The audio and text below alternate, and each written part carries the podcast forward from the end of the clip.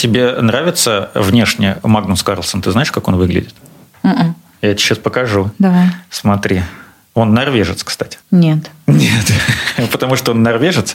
Ну смотри, какой симпатичный парень. Он очень обаятельный. Да, он да. э, очень... Посмотри видео с ним, он вообще очень прикольный чувак.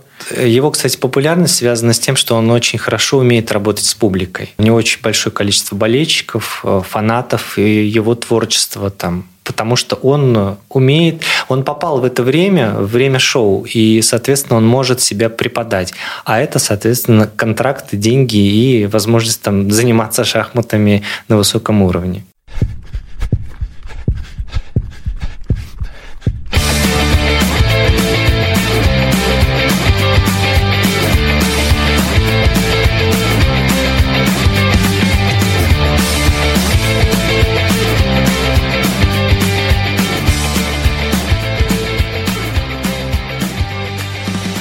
Очень рад, что мы с вами снова встретились этим составом, с которого мы начинали наш замечательный подкаст. Был небольшой перерыв, когда мы старались рассказывать о разных видах спорта с помощью людей, которыми этими видами спорта занимаются, как профессионально, так и любительские, ну, профессионально прежде всего. Э, напоминаю, для тех, кто забыл, я Антон Хоменко, великолепная Оля Гончарова, Привет, привет. которая не переставала бегать всю эту зиму. Мы ей очень гордимся. Мы – это я и Костя Воронцов. Костя, привет. Тоже очень рад тебя видеть. Привет, Антон. Да, взаимно. Э, Несмотря на то, что пришла весна, стало более или менее, по крайней мере, солнечно, не скажу, что тепло, но мы не про бег сегодня поговорим, будем продолжать говорить о разных видах спорта, потому что Костя Воронцов у нас, э, как говорится, и жнец, и кто-то там еще, и на дуде, и грец. Он не только в беге разбирается, но и в других видах спорта. И, э, ну, можно ли тебя назвать профессионалом в шахматах? Ну, профессионалом вряд ли. Таким любителем скорее. Мы сегодня про шахматы будем говорить. Я уже тут немножко сболтнул, да, хотел такую интригу поддержать, хотя в описании все равно все уже, наверное, все прочитали. Это же подкаст, а не радио. А, Собственно, да, про шахматы. Многие не считают этот вид спорта видом спорта. Почему, Костя, шахматы – это вид спорта? Мы говорили, прости, я еще небольшое отступление сделаю в наших прошлых выпусках про то, как тренировать серые клеточки, что это не менее важно, чем тренировать мускулатуру и все остальное. И вот, в частности, и про это тоже поговорим. Шахматы – это вообще великолепный способ, э, ну, во-первых, э, э, так сказать, отвлечься от реальности, какой бы она ни была, разнообразить свою жизнь, напрягать мозги, тренировать, ну и, в общем-то, оставаться в здравом уме долгие-долгие годы. Так вот, шахматы – это вид спорта. Мне кажется, Антон, ты сейчас частично сам ответил на этот вопрос. Сам. Каким образом? Ну, ты я сказал, знаю. Ты сказал напрягать мозги, да, концентрироваться. То есть вот уже видишь, исходя из этого, можно говорить о том, что это не так-то просто, да? То Это есть вообще не просто. не так-то просто. А если бы это было просто, то да, это не был бы видом спорта. А поскольку это сложно и нужно много знать, много практиковаться, то это и вызывает некое состязание. Если бы, условно говоря, было несколько вариантов всего того, как можно просто выиграть. Люди бы просто это заучили, и все. Тогда это бы не было бы видом спорта.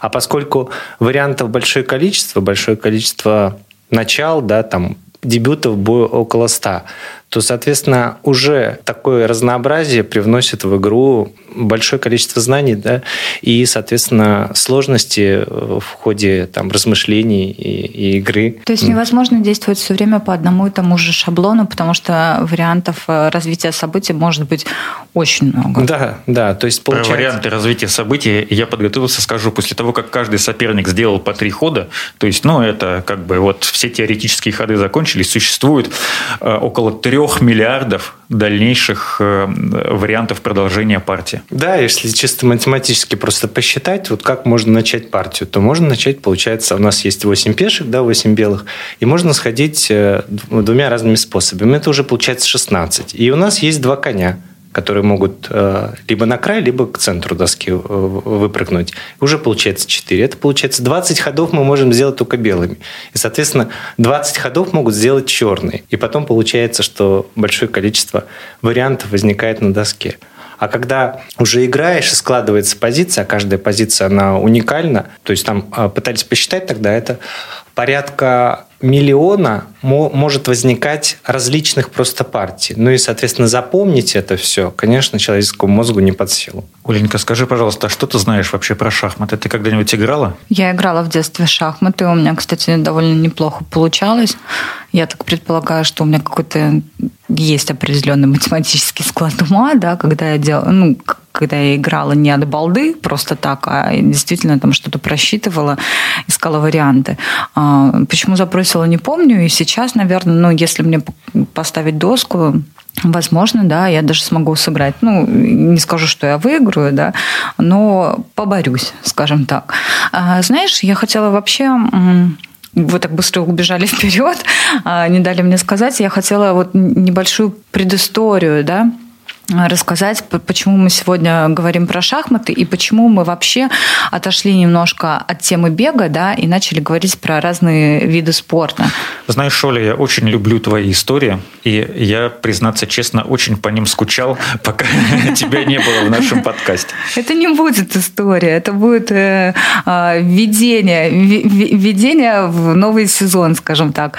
Некоторое время назад, да, мы начали в нашем подкасте озвучивать разные разные виды спорта, да, и мы общались с экспертами, которые в этом спорте, ну, как бы что-то дознают. А почему мы это сделали? Почему мы отошли от бега? Потому что гибкий ЗОЖ, да, это же не только про бег, это, в принципе, про образ жизни, и мы всегда говорим о том, что нужно выбирать что-то интересное для себя, нужно пробовать каждый раз что-то новое.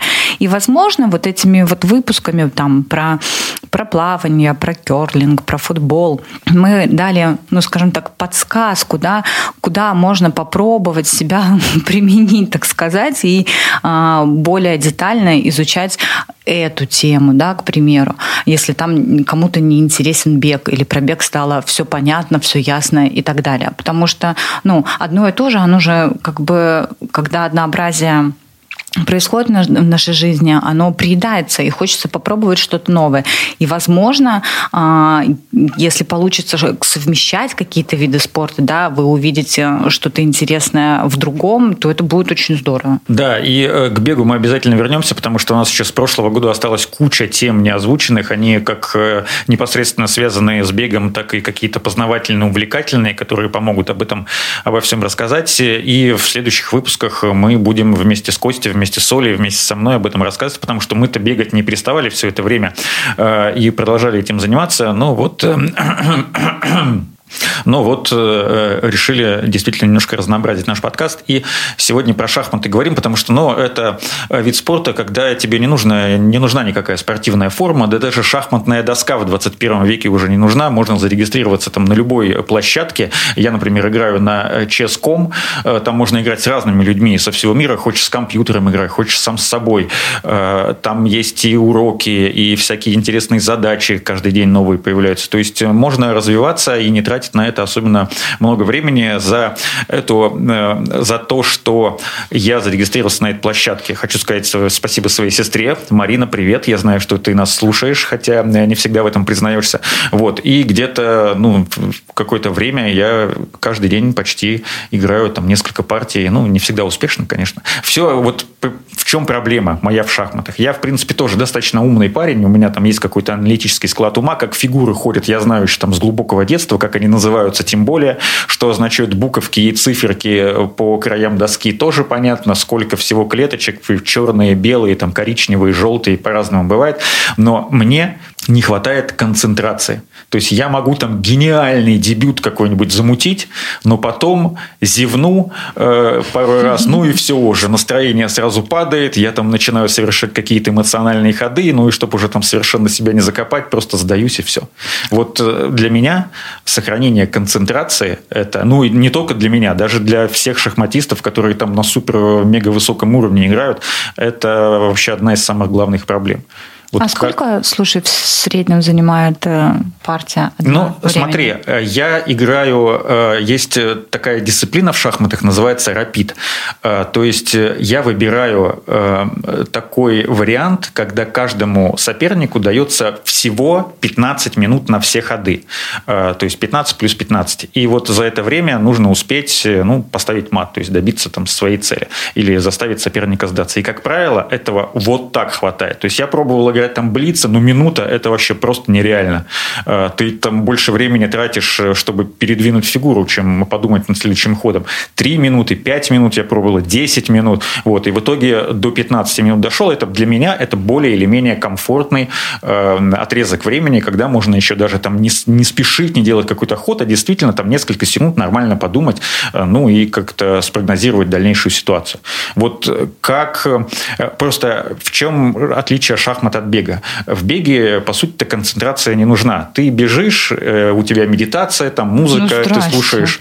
Но подожди, я понимаю, о чем ты, но э, ты просто бежишь. И если ты уже э, натренирован до такой степени, что ты сам организм знает, как бежать, то ты, в принципе, можешь вообще ни о чем не думать и как бы отпустить мысли, всю ситуацию и просто немножко отдохнуть некоторое время во время пробежки.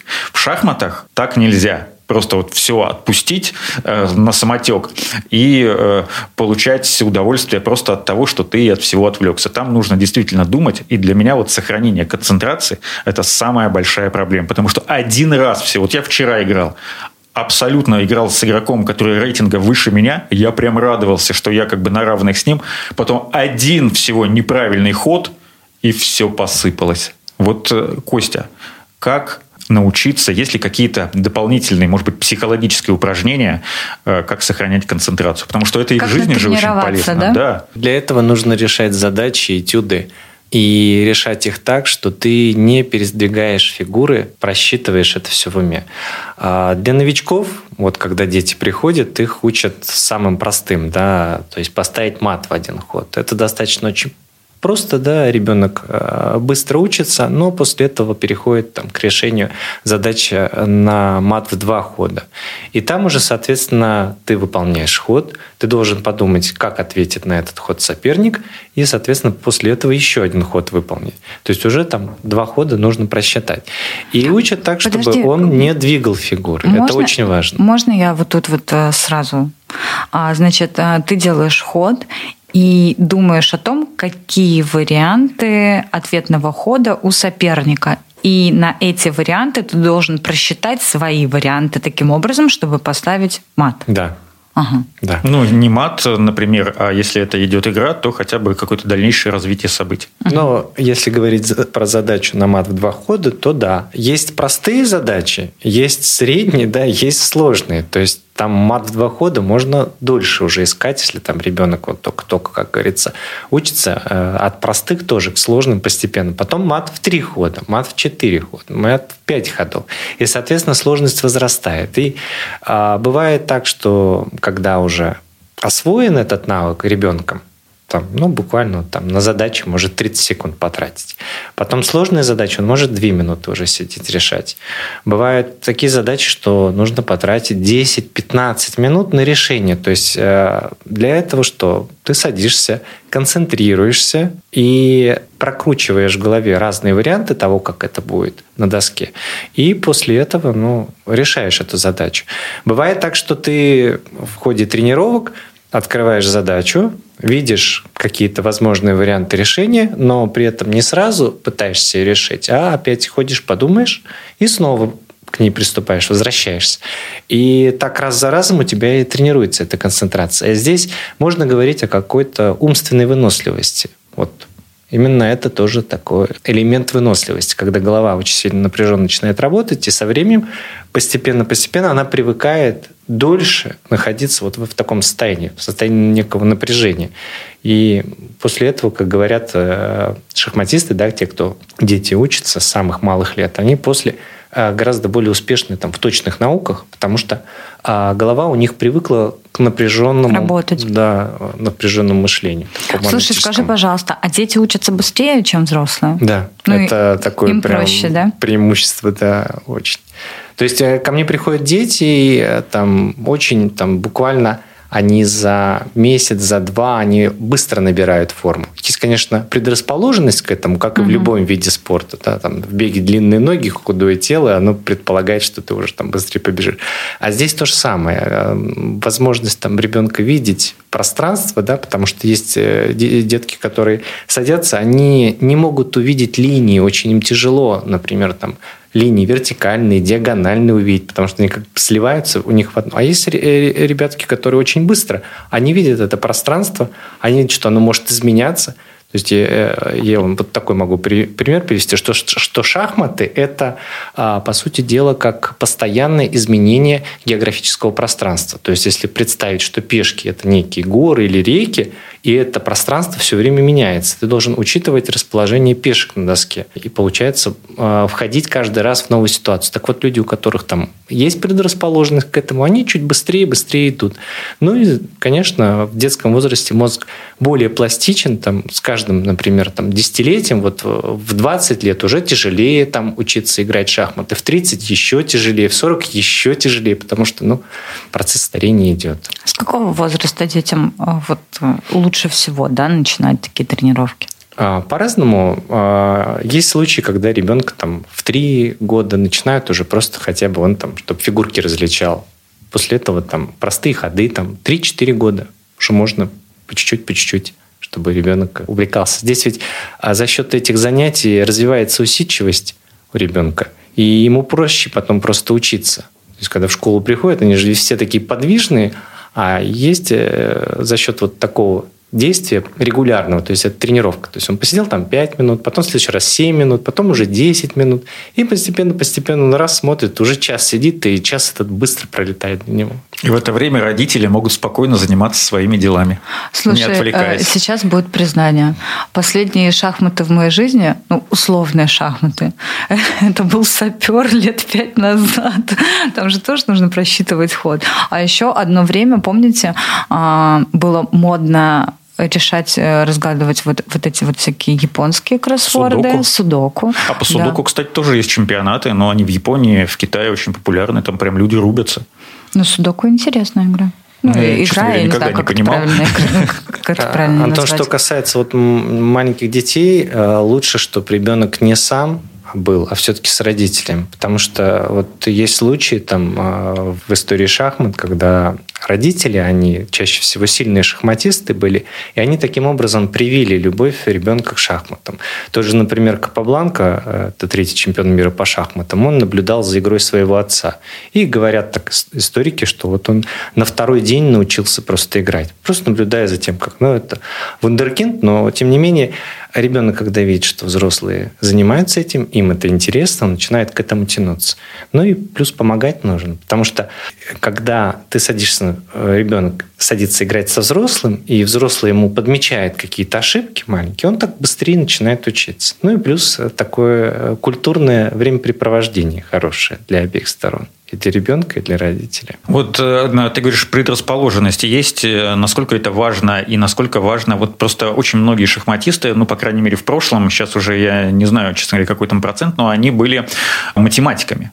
И вот э, насколько это помогает в шахматах знание каких-то точных наук? Ну, тут наоборот, я думаю, Чем что... это помогает?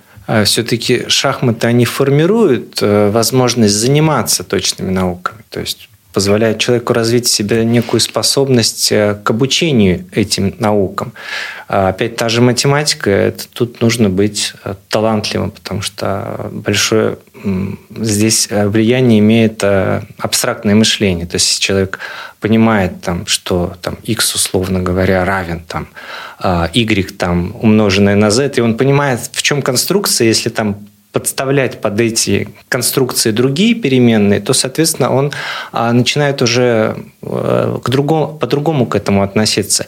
Не визуально, когда там рисует какую-нибудь параболу, гиперболу, да, которую мы в школе там все рисовали, вот, а он уже получается, начинает понимать это на уровне буквенных обозначений, не цифровых, а буквенных. И это, конечно, предрасположенность. Поэтому шахматы тут скорее э, формируют способность ребенка к занятию, к так, таким наукам.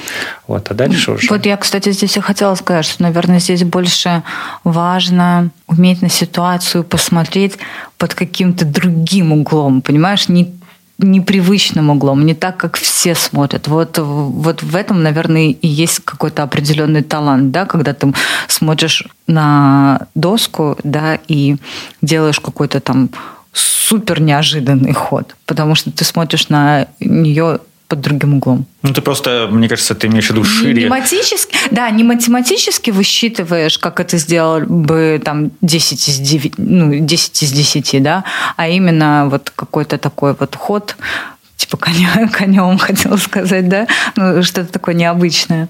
Ну, творческий ход, да. Шахматы, как э, есть замечательная книга у Гарри Каспарова, а шахматы э, как искусство, как стиль жизни у него есть книга. И там он как раз-таки говорит, что шахматы – это и спорт, шахматы – это искусство, шахматы – это и философия, шахматы – это и жизнь, потому что на доске это, в принципе, отображается наша жизнь, там какие-то конфликты, какие-то там неразрешенные вещи, которые можно, ну, вот на шахматной доске увидеть. А как ты э, начал заниматься шахматами? Как случилось так, что вот они прочно вошли в твою жизнь? Потому что с нами-то с Олей, понятно, мы там в детстве что-то поиграли, и потом, ну, как-то перенесли это на более старший возраст. Ну, так получилось, что я вот сейчас вот тоже играю. Я, конечно, а, в основном, да, в детстве и в юношеском возрасте занимался легкой атлетикой. Но, как и все, наверное, такие постсоветские дети, научился играть в детстве шахматами. А после того, как я легкую атлетику забросил, там мне было уже 18 лет, и я перестал заниматься, то мне нужно было в университете ходить так или иначе на физкультуру. И мой друг, он меня позвал на шахматы, говорит, Кость, пойдем сыграем. Я говорю, ну, я поскольку знаю, э, как, как играть. И мы пошли с ним, э, начали заниматься. И вот так вот э, любовь пришла, были какие-то соревнования, турниры. Вот поэтому мне это стало нравиться просто как, ну, как возможность там, такого, такой альтернативной физкультуры для себя. Вот к тебе приходит, ты э, учишь детей играть в шахматы. Э, да. Костя Воронцов, он не только тренер по бегу, он еще учит детей играть в шахматы, и, возможно, кто-то из его учеников когда-нибудь станет новым чемпионом мира. Там, не знаю, 17-м, 18-м. Сейчас э, Магнус Карлсон – это 16-й по счету чемпион мира. На всякий случай, он уже 9 лет, с 13 Вот 30-летний парень, кстати, да, ему сейчас 30. Э, он, получается, где-то в 24 года стал чемпионом. Ну, как бы это достаточно юный возраст для завоевания такого титула. Вот на что ты прежде всего смотришь? Вот пришел к тебе э, мальчик или пришла девочка, которая хочет научиться играть в шахматы, ну, как бы э, она, может быть, знает, как называются фигуры, как они ходят, ей там уже родители объяснили, и она сама как-то поняла. Что ты попросишь сделать в первую очередь? Решить задачу на мат в один ход или есть какие-то другие еще нюансы? Я в основном учу азам шахмат. То есть э, тому, как ходят фигуры, мат в один ход, мат в два хода, правилам да, там, игры, простейшим тактическим приемам, там, э, двойное нападение, там, отвлечение, завлечение, комбинации этих приемов. То есть э, это такой уровень, ну, самый, я бы сказал, азы, а азбука. И сказать, что я на что-то смотрю, нет, я всем, кто ко мне приходит заниматься, работаю в школе, я даю шанс проявить себя. Нет такого, что если ты что-то там не умеешь или что-то у тебя там не получается, все, ты там не шахматист или еще что-то такое. Конечно, есть э, ребятки, которые подвижные, очень, очень подвижные. Они не могут усидеть за доской я обычно говорю, ну, лучше, наверное, пойти в футбол э, заниматься, играть, потому что здесь все-таки нужно э, иметь усидчивость, сесть спокойно, сосредоточиться на, на задаче или на партии сосредоточиться. И, ну, дальше там пытаться да, выиграть соперника, обыграть.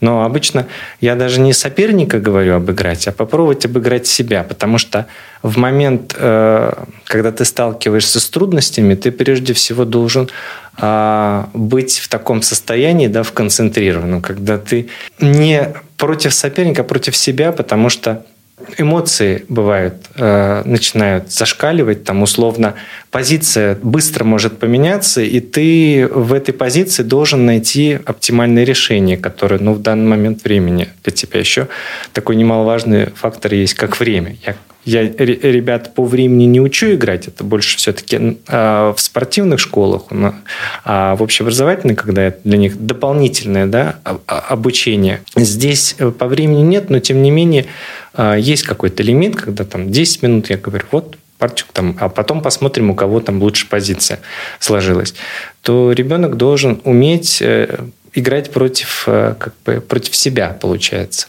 То есть становиться лучше для себя в какой-то момент. Костя, к тебе ходят и мальчики, и девочки? Да, и мальчики, и девочки. А в каком процентном соотношении? Ну, мальчишек больше, где-то процентов 60-70 мальчишек. Есть группы там полностью мальчишки. То есть это все-таки больше мужской спорт, да? Потому что мужчины, они как бы за логику, за концентрацию. А, мне кажется, что вот я как сказал, здесь имеет значение пространственное мышление. То есть э, как-то вот у мальчишек получается лучше это видеть, лучше видеть пространство. Но среди девчонок тоже есть э, большой процент тех, кто очень, очень успешные. И, как правило, вот девочки такие, они а, очень сосредоточенные. Они э, даже уже там, будучи в первом классе, там во втором классе, кто учится, они там общаются с тобой так, как будто общаешься ты со взрослым. Угу. Слушай, ну девочки, да, они более усидчивые, но мне кажется, вот э, просчитать на несколько ходов вперед, вот с этим у девочек проблема. Ну, на самом деле нет, потому что я, когда, помните, вышел сериал «Ход королевы», тогда же просто повальное увлечение шахматами началось, причем э, в большей степени, ну, по моим наблюдениям, среди девочек э, разного возраста, среди девушек, среди женщин, которые там тоже решили что-то научиться, покупали э, шахматные доски там разных размеров в магазинах, в констоварах или там, не знаю даже, где они сейчас продаются, где их можно купить. Вот, и я читал... Ну, это уж слишком такой далеко не бюджетный вариант. Я читал э, или смотрел в Ютьюбе интервью с гроссмейстером, женщиной, уже не помню, как ее зовут. Она, ну, одна из сильнейших, по крайней мере, ну и среди мужчин тоже. И она говорила, как раз вот озвучила мою проблему, что, ну, получается, что я как женщина играю в шахматы, потому что есть женщины-гроссмейстеры, вот если их посадить с мужчиной, ну, есть большая вероятность, что женщина победит, но э, вот именно вот этот эмоциональный фон, который больше, наверное, действует на женщину, э, она может гениально совершенно сыграть в дебюте, там эншпиль, вот эти вот все переходные части, которые потом ведут к финалу партии, э, но потом происходит нарушение концентрации в какой-то один момент, и она из-за чего-то, из-за какого-то хода, который, может быть, она не предусматривала, но который, может быть, даже и не ведет к чему-то такому критическому. Психанет. Она, ну, как бы, ну, не то, что прям психанет шахматную доску там разобьет об голову своему противнику, но она просто, скажем так, очень сильно расстроится, и э, на вот этих эмоциях она не сможет уже так четко думать, как думала до этого. И э, вот э, действительно, мне кажется, это самая большая большая проблема в ну, шахматах. Ну да, уже во взрослом возрасте можно об этом говорить, что чисто эмоциональный фон, он, я бы не сказал, что не такой устойчивый, но он просто другой. И поэтому есть и женщины играют с женщинами, мужчины играют с мужчинами обычно. И тех, у кого там Эдит Полгар есть э, самая известная шахматистка, у которой был, она входила в десятку лучших э, гроссмейстеров мира, ну, вот это, получается, такое исключение скорее, чем правило, когда она наравне с мужчинами могла соревноваться. Слушай, ну вот у тебя есть проблема, да, ты не можешь э, ну, долго концентрироваться, а у меня есть другая проблема. У меня есть такая вещь, что я пока не доделаю, я вот не могу встать, отойти, и я уже понимаю, что я устала, я уже понимаю, что я делаю ошибки, но мне надо вот доделать до конца, и только тогда я встану. Бывает такое, что я очень сильно хочу в туалет, да, но я даже в туалет не хожу, пока не добью там то, что я делаю. Вот у меня как раз-таки... И вот как раз, возможно, из-за того, что я не могу отвлечься, да, там, переключиться, а, немножко, там, знаешь, взбодриться, я начинаю как раз-таки вот ляпать вот эти вот ошибки. Ну, то есть ты не из тех, кто видит, что уже проигрывает, но никогда в жизни не сдастся, а прям будет до мата играть до самого конца. Да, даже если я буду очень сильно хотеть в туалет. Ну, это очень сильное, кстати, качество, когда так человек концентрируется. Поэтому тут это прям... Это, это не минус, да? Нет, это прям ну что, ты, ты, получается, ты можешь так погрузиться туда, что тебя с головой оттуда не оторвешь, ты, ты уже там. И вот, кстати, там многие писатели, они ведь тоже шахматы играли, и они говорили, что шахматы – это возможность просто отвлечься от э, внешнего мира, погрузиться туда и побыть там какое-то время. Потому что когда мы читаем книгу тоже, мы же тоже погружаемся. Угу. И в шахматную партию мы тоже погружаемся. То есть, э, и внешний какой-то раздражитель, он тебя не отвлекает, наоборот, э, ты там. И да, очень да. опасный соперник. Слушай, я на самом деле, ну, как бы у меня есть такое качество, да, я могу там допустим, читать, а вокруг меня будет играть Рамштайн, и, в принципе, я этот Рамштайн даже слушать, ну, слышать не буду. Э, у меня есть такая штука, я как-то выключаю вот этот вот внешний тумблер и концентрируюсь на одном. Но я вот считаю, что это вот uh, мне немножко вот и мешает, потому что я пока до конечной точки не дойду, я не встану, не отойду, не брошу, короче. Uh, это, конечно, ну, эмоционально тоже выматывает сильно. Костя, а твои ученики участвуют в каких-то турнирах, там, локальных э, хотя бы, или, может быть, каких-то больше, чем в Калининградской области? Есть у них какие-то успехи, победы, ну, например? Ну, они участвуют между доп. образованием, да, между учреждением доп. образования. А те ребята, потому что у нас занятия там проходят два раза в неделю для них. Для того, чтобы подготовиться посерьезнее, нужно заниматься шесть раз в неделю и по 4-6 по часов. То есть это как любой серьезный спорт. Да, как и любой серьезный спорт. Поскольку для ребят в основном это дополнительное увлечение, тоже возможность там отвлечься, а, возможность чему-то научиться, то у них соревнования между ними, как правило, проходят. А ребятки, которые посильнее, они уже сами самостоятельно обычно переходят в спортшколу и занимаются уже в спортшколе. Я, кстати, когда бегаю, часто вижу дедушек, которые играют в шахматы. Ну вот когда особенно потеплеет, у нас там на озере есть э, столы для тенниса настольного, и там периодически вот на этих столах играют дедушки в шахматы. И в шахматы, и в шашки. А, а еще в нарды. Ну и в домино наверняка тоже. Домино не видела ни разу. Рыба! Как так получается, что э, дети, ну, по сути, дети, там, не знаю, 10, может быть, максимум там 14 лет, э, ну, есть такие партии, э, когда их даже в YouTube можно найти, играют, ну, как минимум на равных с серьезными шахматистами, гроссмейстерами, там, участниками, как минимум, турнира претендентов и, может быть, даже участниками матча за титул чемпиона мира. Потому что я видел есть в Ютьюбе партия, где 13-летний Магнус Карлсон играл с Гарри Каспаровым. И э, он, конечно, ему проиграл, э, Карлсон Каспарову, но все равно достаточно достойно все было, и там до самого конца. Причем он помотал Каспарова неплохо. Это ну, изначально просто такой гениальный э, ребенок? Или вот это все кропотливое обучение принесло такие плоды? Это гений, конечно. Тут без, без вопросов. Тот, тот же, там, не знаю, а Алё, Алехин или Капабланка, вот это ребятки, которые научились 4 года играть только потому, что смотрят за игрой. Их никто конкретно не учил никаким приемом. Говорят, что тот же Капабланка, он через а, какое-то время, он обыграл своего отца там буквально через неделю. Но это гений, это вундеркинды. А сколько так таких играет. примерно на миллион? Ой, я, у меня нет такой, нет, нет такой статистики. Поэтому а, тут нужно тоже, если есть ребенок, мальчик или девочка, неважно, просто проверить, посмотреть, а вдруг это там гениальный шахматист. Просто ну, а об этом не знает. Но чем раньше, соответственно, раскрыть этот потенциал, тем э, большего может ребенок достичь. Потому что шахматы – это такой вид спорта, если там ребенок... Во-первых, ты заходишь в него в раннем возрасте, а уйти можешь там лет в 60-70. То есть, то есть можешь лет до 50, будучи находясь опять в хорошей физической форме, потому что это очень важно, если у тебя хорошая физическая форма, а играть достаточно долго. А тот же Гарри Гарри Каспаров, он пытался вернуться в профессиональные шахматы, но уже сколько ему там, по-моему, за 50. И, соответственно, ты можешь профессионально долго заниматься шахматами, зарабатывать на турнирах немалые деньги и, соответственно, обеспечивать себе э, свою жизнь и жизнь своих близких. Слушай, ну натренироваться можно? Ну, можно, но все равно талант нужен. До уровня кандидата в мастера спорта можно вполне тренироваться. Потому что шахматы – это примерно 50% практики и 50% теории. То есть нужно знать большой объем теории для того, чтобы играть. Много запоминать вот этих вариантов развития событий, ну, грубо да, говоря. Да, да. То есть постоянно играть свои дебюты. То есть у каждого шахматиста есть э, так называемый дебютный репертуар, те начала, которые он постоянно играет за белых, которые должен играть за черных. А в чем отличие, там, например, между гроссмейстером? В том, что они глубже знают тот или иной дебют. То есть у него там не два дебюта или три дебюта, угу. которые он играет.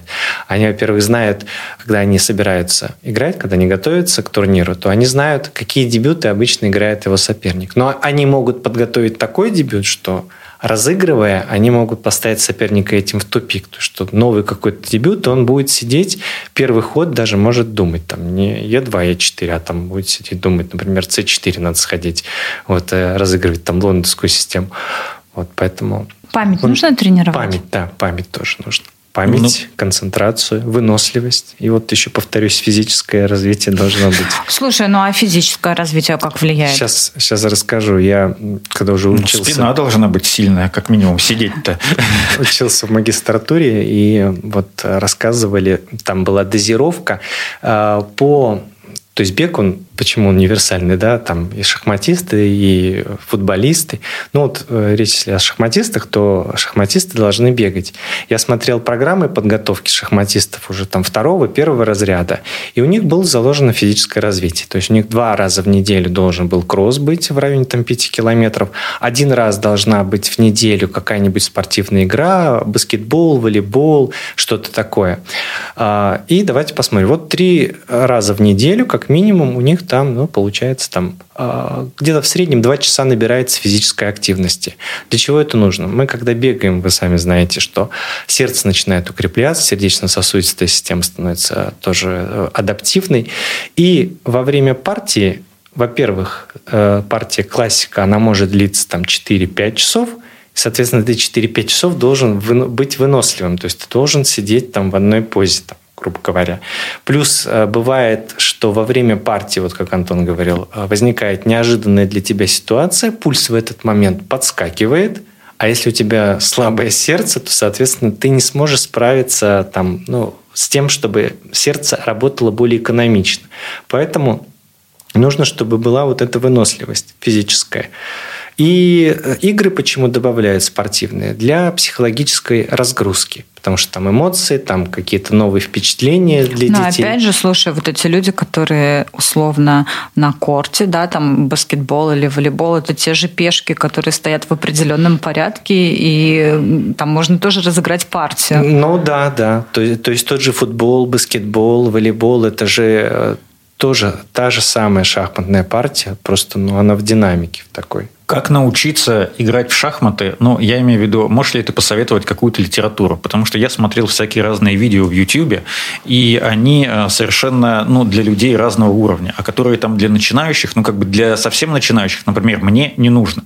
Потому что я видел партию, где, э, точнее, не партию, а видео, где э, человек рассказывал, что вот почему именно такая доска, что означают буквы и цифры по краям доски, как называются фигуры, почему они вот именно таким образом изначально расставляются расставляются, как каждая фигура ходит, и я уже думаю, да господи, давай уже там дебюты хотя бы начинай. А там дебюты, это у него там уже пятое, десятое занятие. Вот. Есть ли какие-то универсальные, ну, на твой взгляд, книги, которые могли бы помочь развиваться человеку, ну, которые, допустим, уже э, находятся не в том возрасте, чтобы претендовать, там, не знаю, на мастера спорта по шахматам, ну, просто вот ему хочется совершенствовать себя, э, себя и свои серые клеточки в шахматах? А, есть две замечательных книги. Это Юрия Вербаха «Путешествие в шахматное королевство» и «Майзелис. Шахматы» называется книга. Единственное, что эти книги нужно приобретать э, в каком-нибудь букинистическом магазине, потому что я имел неосторожность взять Майзелиса современное издание, перепечатанное. Оно идет с большим количеством ошибок. Поэтому, если удастся найти книги, которые были выпущены в Советском Союзе, то это будет большая удача. И учиться по этим книгам. Опять же, дебютам нужно переходить уже гораздо позже. Это там, ну, не знаю, э, на уровне там, второго разряда.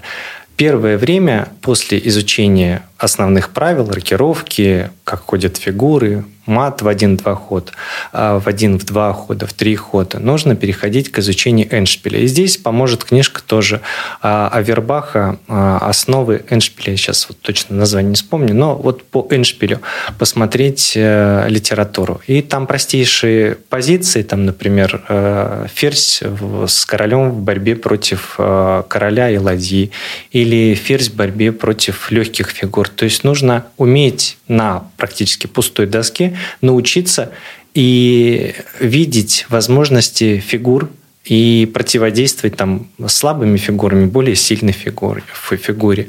Вот. Или сильной фигуры пытаться противодействовать против слабых. Знать хорошо а, пешечные окончания. Пешечные окончания, ладейные окончания – это основа шахмат.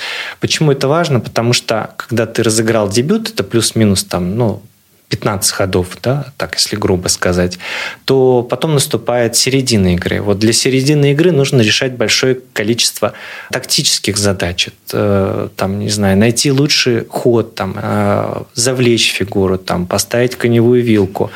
И после этого, когда ты уже серединку разыграл, ты должен из середины выходить с преимуществом в эншпиль. А для этого надо понимать, как у тебя вообще пешечная структура выглядит, а какие фигуры у тебя остались. Там, например, у тебя остался белопольный слон, а пешки у тебя стоят все на белых полях. Это говорит о том, что у тебя слон плохой. А что ж ты так, тогда до этого дошел-то? И вот такие моменты нужно подмечать. Или у тебя конь, не знаю, стоит на краю доски, а пешка проходная у тебя уже практически там достигла последней горизонтали, и тебе нужно, придется 4 хода, 3 хода да, сделать для того, чтобы этой, э, этой пешке помочь превратиться в ферзи. И вот такое, такое, конечно, человек научится, если он будет э, плотно заниматься эншпилем. Господи, я сейчас вообще ничего я не надеюсь, поняла. что вот этот монолог Кости э, не убил желание э, увлечься шахматами у людей, которые все это, о, шахматы, наверное, классная игра. Тут что? Эншпиль? Нет. Я и снова надевает кроссовки и бежит. Я вспомнила, знаете, вот этот момент из Гарри Поттера первой части, где они там в самом конце играли а, на большой такой доске, они там сверху сидели на конях, а, им нужно было выиграть партию, чтобы там ну, что, чтобы до чего-то там добраться. Да. Фанаты Гарри Поттера, простите, наверняка вы лучше знаете, чем, зачем все это было и чем все закончилось. Ну, игра тогда прям была очень эпичная, а, потому что они там головы срубали. Да, там прям... Ирон еще хотел себя пожертвовать. Очень Он хотел момент. пожертвовать конем. Лошадью ходи, лошадью. Типа того. Э, Еще вот такой вопрос хотел задать. Э, про Магнуса Карлсона сегодня уже несколько раз упоминали. Он в достаточно молодом возрасте стал там 23, по-моему, еще было ему ну, почти 24 года чемпионом мира. Э, был такой первый чемпион Вильгельм Стейнец, но он очень долго был чемпионом мира по шахматам. Большую часть времени, конечно, неофициально, потому что тогда еще не приняли этот титул. И он уже был очень взрослый человек, когда пришел молодой ковбой Эммануил Ласкер. Вот, ну и как бы достаточно быстро его обыграл и звание чемпиона мира э, забрал себе. И Ласкер, по-моему, он рекордсмен по числу лет, там 27 лет он что ли был э, без перерыва, причем чемпионом мира по шахматам. Пришел вот тот самый Хосе Рауль Капабланка, кубинец, и его обыграл, когда Ласкер уже находился, так сказать, более чем в расцвете сил и энергии. Ты сегодня уже говорил о том, что э, более молодому человеку проще играть, чем человеку в возрасте, и научиться тем более. Вот э, на твой взгляд, на 9 лет почти э, Карлсон чемпион мира, э, И как бы шахматы уже развились, хотя это древнейшая игра, э, за вот этот момент, когда там Стейниц в конце 19 века, по-моему, он стал чемпионом мира. То есть, ну, больше, почти полтора века назад. Сколько еще лет сможет Карлсон сохранять шахматную корону, учитывая, что он уже, по-моему, четыре раза титул защищал? Дважды с российскими гроссмейстерами. Последний раз в ноябре прошлого года. Сложно сказать, сколько еще сможет, потому что он э, сейчас находится в прекрасной и физической форме, и в том, как он партии проводит. Ему нет сейчас равных. Э, поэтому тут зависит от того, наигрался человек или нет. Э, то есть в какой-то момент он может понять, что ну, вроде хватит, вроде как поиграл. Потому что получается, от турнира к турниру ты должен постоянно подходить э, готовым к нему. То есть нельзя приехать на турнир, и ты там не готов. Потому, потому что это же большая работа, это большое количество часов, идет анализ партии. Это все время человек в напряжении, в напряжении находится. И здесь, конечно, если теряется где-то когда-то интерес к этому, то получается и падает уровень игры. Вот. Но на данный момент э, у Карлосона нет того, кто бы мог ему противопоставить. Называют э, молодых гроссмейстеров, там им сейчас по 20 лет, но опять же здесь нужно набираться опыта. Э, хорошо, ты там играешь уже на таком уровне, но для того, чтобы сразиться с чемпионом, ты должен пройти там не один турнир и набраться опыта. Должно э, произойти что-то, что привнесет новый чемпион мира, потому что одного чемпиона к другому всегда менялась концепция того, как ты играешь. И если там вспомнить блестящее время Пола Морфи, это вот он как раз во времена Стейницы играл, но не удалось их э, вместе да, встретить, потому что... Ну, тогда это сложнее было. Да, тогда это было сложнее. Но вот Пол Морфи, он был гением тоже своего времени, потому что он мог пожертвовать практически все фигуры, остаться там, не знаю, с, с ладьей, например, и э, с двумя слонами там, и быстро поставить мат. А все фигуры он мог отдать. И этот период был таким, что да, жертвовались фигуры для того, чтобы была достигнута цель. Или потом во времена Ботвинника пришло время, когда а, пошла такая очень кропотливая, аналитическая, позиционная борьба. И эти времена, конечно, романтический период от классического, они очень сильно отличаются. А, сейчас, поскольку есть возможность а, пользоваться компьютерами, сверхмощными компьютерами, которые помогают в подготовке чемпионов мира, ну, чемпионов и гроссмейстеров такого уровня, то должно что-то произойти для того, чтобы Карлсон потерял свой титул. Либо это его интерес да, снизится, либо это появление какого-то нового дарования, которое предложит, предложит миру что-то новое, да, благодаря чему он и, он и обыграет. Ну, вообще все же э, гроссмейстеры, они друг с другом играют большое количество раз на разных турнирах. И Карлсон проигрывал там и Яну Непомнящему, вот, с которым он играл за э, титул чемпиона мира по шахматам в ноябре прошлого года. Вот этот матч который, ну, самый главный, раз в два года, который проводится, когда чемпион защищает свой титул против э, победителя турнира претендентов. Это особенная серия партий, где может произойти все, что угодно. Ну, вот это насколько сложнее, ну, в том числе и для самого чемпиона который защищает свой титул. Потому что, ну, как говорят во всех видах спорта, выиграть-то э, любой дурак сможет. Ты попробуй потом защити свой титул. Вот это сложнее всего. Ну, а как все спортсмены готовятся к чемпионатам мира, к Олимпиадам? Это то же самое, мне кажется. А тебе нравится внешне Магнус Карлсон? Ты знаешь, как он выглядит? Mm-mm. М-м. Я тебе сейчас покажу. Давай. Смотри. Он норвежец, кстати. Нет. Нет, потому что он норвежец. Ну, смотри, какой симпатичный парень. Он очень обаятельный. Да, он да. Очень... Посмотри видео с ним, он вообще очень прикольный чувак. Его, кстати, популярность связана с тем, что он очень хорошо умеет работать с публикой. У него очень большое количество болельщиков, э, фанатов, и его творчество там потому что он умеет, он попал в это время, время шоу, и, соответственно, он может себя преподать. А это, соответственно, контракты, деньги и возможность там, заниматься шахматами на высоком уровне. Есть еще портал такой, ЧЕС-24, по-моему, называется, и там э, есть такая практика. Магнус Карлсон с, играет в интернете с платными подписчиками, у которых ну, там достаточно высокий рейтинг, там около двух с половиной, трех тысяч, но это очень-очень много.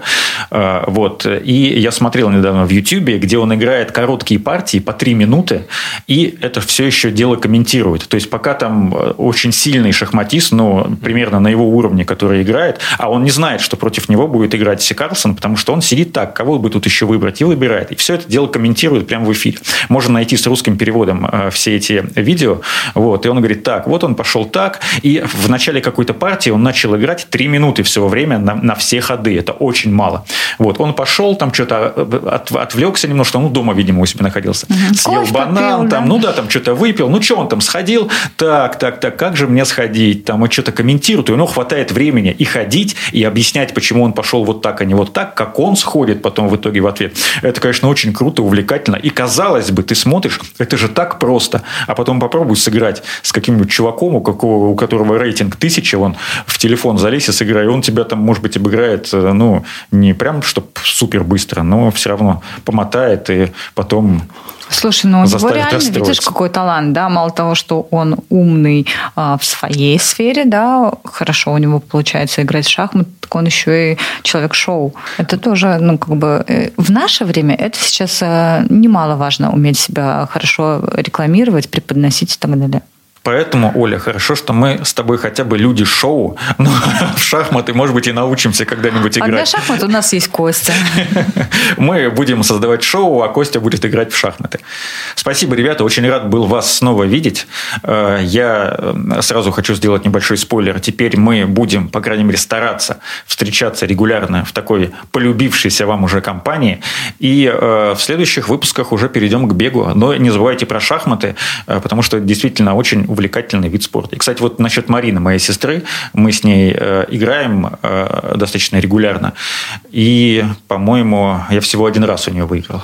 Ну, и там было пару ничьих, но мы с ней договорились, короче, ничью не предлагать. То есть, играешь до самого конца. А как вы играете? Мы играем э, ческом. Э, На такая площадка, да. Угу. Ну, типа и... он, онлайн у вас доска, да, да, да, да. И каждый можно ходит. вот в телефоне прямо угу. открыть и сидеть, и там можно разное время выставлять. Просто есть большая разница, когда ты за доску садишься и когда ты да, играешь. Да, безусловно, согласен. Вот, потому что если ты играешь все время на, на компьютере, а потом ты садишься за доску, для тебя это совершенно другие шахматы. Потому что тебе, когда ты сидишь за доской, э, у тебя не подскажет э, компьютер, что типа вот шах, тебе нельзя ходить этой фигурой, потому что тебе нужно а закрыть телефон короля. подсказывает, да? Ну, ты просто, если тебе шах поставили, ну, конечно, в шахматах, когда ты играешь вот так вот очно, принято говорить шах, да, там, угу. ну, предупреждаешь соперника. Я не знаю, как там все это ну, выглядит. По современным правилам уровне. нет, сейчас уже не говорят шах. Но когда ты играешь, конечно, дома просто э, за чашкой чая, то, конечно, можно сказать шах, если соперник не увидел.